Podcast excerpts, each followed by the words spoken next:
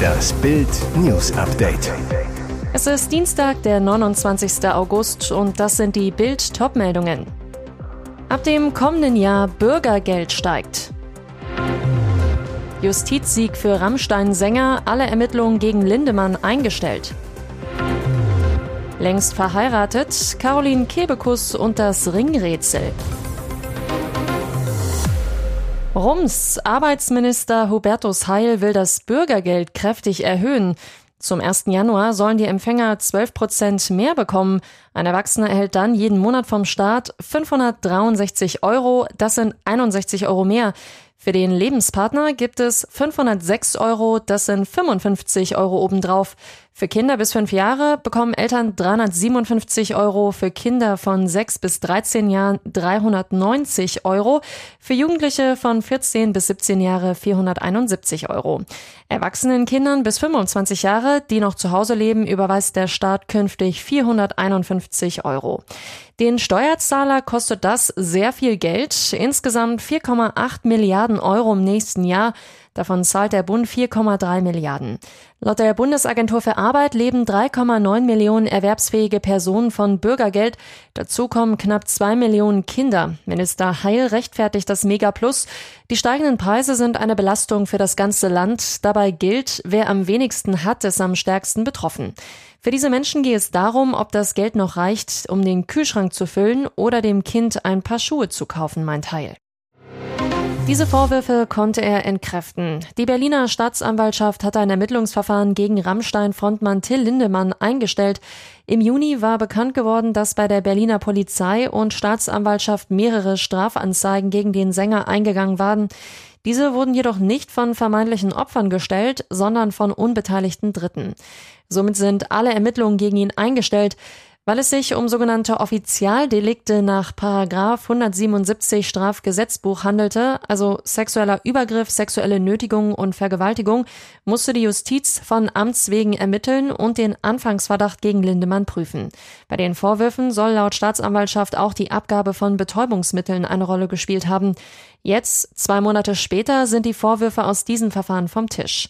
Lindemanns Anwälte hatten schon im Juni nach Akteneinsicht verkündet, dass bisher keine objektiven Beweismittel, die für eine Tatbegehung unseres Mandanten sprechen, vorliegen. Seit Monaten stehen Vorwürfe gegen Till Lindemann im Raum. Mehrere Frauen hatten behauptet, während Konzerten gezielt für Aftershow-Partys ausgewählt worden zu sein. Dort soll es dann nach Schilderungen einiger Frauen zu sexuellen Handlungen mit Lindemann gekommen sein. Verliebt und längst unter der Haube? Dass Caroline Kebekus nach Bildinformationen ein Kind erwartet, ist ja eigentlich schon erfreulich genug. Doch jetzt bringt ein weiteres Detail die Fans der Komikerin in Verzückung. An ihrem Finger funkelt nämlich schon seit einiger Zeit ein wunderschönes Schmuckstück. Ist das womöglich ein Ehering?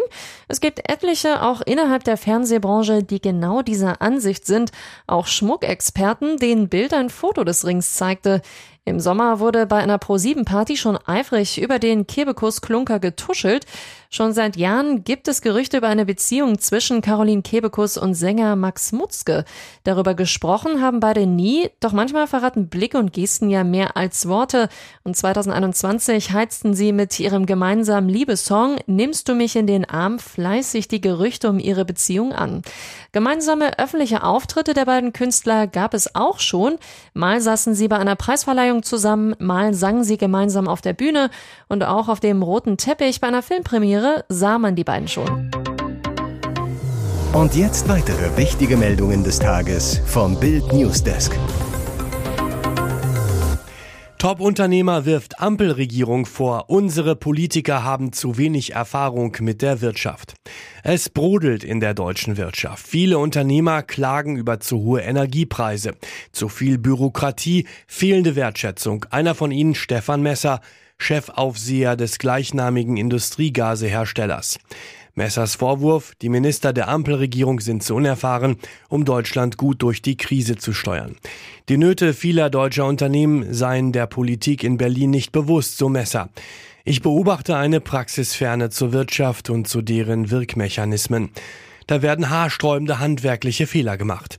Er vermisse eine klare, eindeutige Strategie, die zentralen wirtschaftlichen Probleme des Landes zu lösen, so der Familienunternehmer. Als Beispiel für eine mangelnde Strategie nennt Messer die endgültige Abschaltung der Kernkraftwerke im April 2023, wo wir doch die CO2-Belastung möglichst schnell spürbar senken wollen. Besonders drei Probleme bedrücken Messers Industriekunden in Deutschland. Teure Energie, fehlende Fachkräfte und Mangel an Auszubildenden sowie die hohe Bürokratie. Das Fazit des Top-Unternehmers, das Chaos in Berlin macht mich traurig. Es ist unübersehbar, dass Deutschland im internationalen Vergleich stark zurückfällt. Die ungewöhnliche Liebe des Lotto-Millionärs, Chicos Polizistin, Kollegen lästern, aber das lässt mich kalt. Er ist Ex-Knacki, sie Oberkommissarin. Er hat Millionen auf dem Konto, sie verdient gut 3200 Euro im Monat. Er plappert ohne Punkt und Komma, sie überlegt, bevor sie spricht. Wie funktioniert eigentlich die Liebe zwischen Lottogewinner Chico und seiner Candy? Seit Monaten verbringen Kürsat Y und Candice N jede freie Minute zusammen. Mal geht es im Porsche 911 Cabrio zum Elend Sushi Restaurant, mal zum Shoppen auf die Düsseldorfer Kö oder im Flieger zum Sonnenbaden an die Küste von Dubai. Candice Ann, ich konnte mir das erst auch gar nicht vorstellen. Vielleicht sind es die Gegensätze, die unser Zusammenleben so spannend machen. In ihrem neuesten Projekt, dem Podcast Zwischen Dürüm und Sushi, berichtet das Liebespaar ungeschnitten über ihre ungewöhnliche Love Story. Was sagt eigentlich die Dortmunder Polizei zu der ungewöhnlichen Beziehung? Das ist Privatsache, kein Kommentar. Candice Ann, ich habe es meinem Vorgesetzten allerdings mitgeteilt. Manche Kollegen beglückwünschen sie zum Liebesglück, andere reden hinter ihrem Rücken. Die selbstbewusste Polizistin natürlich bekomme ich das mit. So etwas lässt sich nicht vermeiden, aber die Lästereien lassen mich kalt. Mehr über die ungewöhnliche Liebe zwischen Chico und Candice lesen Sie auf Bild.de. Auf einem Parkplatz in den USA. Polizist erschießt schwangere Frau.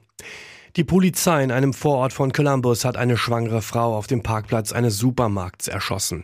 Takia Young soll zuvor in dem Supermarkt geklaut haben. Ein Angestellter des Supermarkts alarmierte die Polizei, weil mehrere Personen mit gestohlenen Gegenständen aus dem Laden geflohen seien.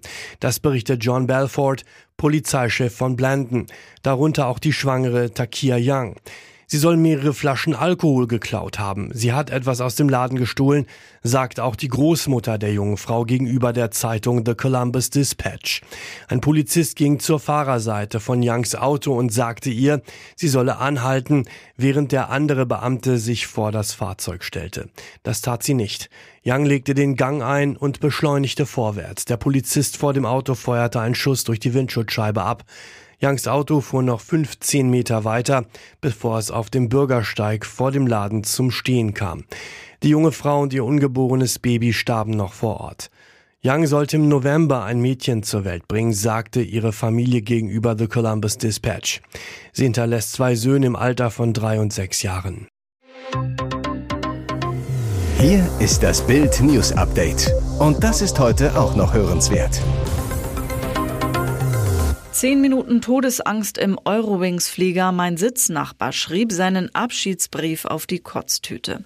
Während die spanischen Behörden wegen der schweren Unwetter am Boden Alarmstufe Orange ausgerufen haben, kreiste am Sonntag ein Eurowings-Flieger aus Hamburg über den Balearen und bekam keine Landeerlaubnis. Passagiere flogen bis unter die Decke, Menschen haben geweint und gebetet, sagt Passagier Olli L. aus Hannover zu Bild. Um 7.35 Uhr sollte der Flieger in Hamburg starten. Wir hatten etwa 30 Minuten Verspätung, sagt der Passagier. Am Boden habe er bereits die Unwetterwarnung für den Mittelmeerraum gesehen. Drei Stunden waren für den Flug angesetzt. Nach etwa zweieinhalb Stunden sagte der Kapitän, dass wir nicht auf Ibiza landen können, weil der Flughafen dort wetterbedingt gesperrt sei. Olli L. Ich meine, dass der Kapitän dann einen Landeanflug versucht hat, bei dem es zu einem brutalen Sinkflug kam. Nach Bildinformationen sackte die Maschine innerhalb von einer Minute um 1000 Meter ab. Ich habe gesehen, wie die Stewardess anfing zu weinen. Sie hat sich weggedreht. Da wusste ich, dass nichts mehr entspannt ist, sagt Olli L. Mein Sitznachbar schrieb seinen Abschiedsbrief auf die Kotztüte. Ich habe mich am Sitz festgekrallt. Hinter mir saß ein Pärchen. Der Mann sagte die ganze Zeit zu ihr, ich liebe dich, ich danke dir für alles, mein Schatz. Es habe eine gespenstige Stimmung geherrscht. Nach gefühlt fünf bis zehn Minuten startete der Pilot die Turbinen durch. In dem Moment habe es einen dumpfen Knall gegeben. Es hieß, dass ein Blitz das Flugzeug getroffen hat. Die Bordelektronik fiel aus. 15 Minuten später um 12.18 Uhr setzte die Maschine dann auf den Boden auf. Warum liegt hier Stroh? Sophia Tomala postet skurrilen Moment mit Zverev. Alexander Zverev und New York, das war bislang immer nur Tennis. Aber in den vergangenen Tagen lernte er auch eine andere Seite der Stadt kennen. Sophia hatte die Idee, sagt der Olympiasieger. Freundin Sophia Tomalla entwarf ein Touristenprogramm als Vorbereitung auf die US Open. Empire State Building hoch, aber auch geistig gab's was zu tun. Besuch im Museum of Modern Art, kurz MoMA. Da postete Tomala bei Instagram, wie ihr Freund vor einem Strohballen steht. Sie schrieb, kaum zu glauben, er testet, ob das Stroh echt ist. Nun spricht Deutschlands Nummer eins vor ihrem Auftakt am Dienstag gegen den Australier Alexander Vucic über die skurrile Szene. Der Hamburger sagt, das MoMA war der Höhepunkt, auch wenn das bei Instagram anders rüberkam. Wir waren halt vier Stunden da, da fing ich an, Stroh zu essen, sagt er lachend. Warum? Ich habe mental abgeschaltet, einiges war interessant, aber dann steht da ein Strohballen, den man in Deutschland auf jedem Feld sieht. In New York ist das eben Kunst, weil es da kein Stroh in der Stadt gibt.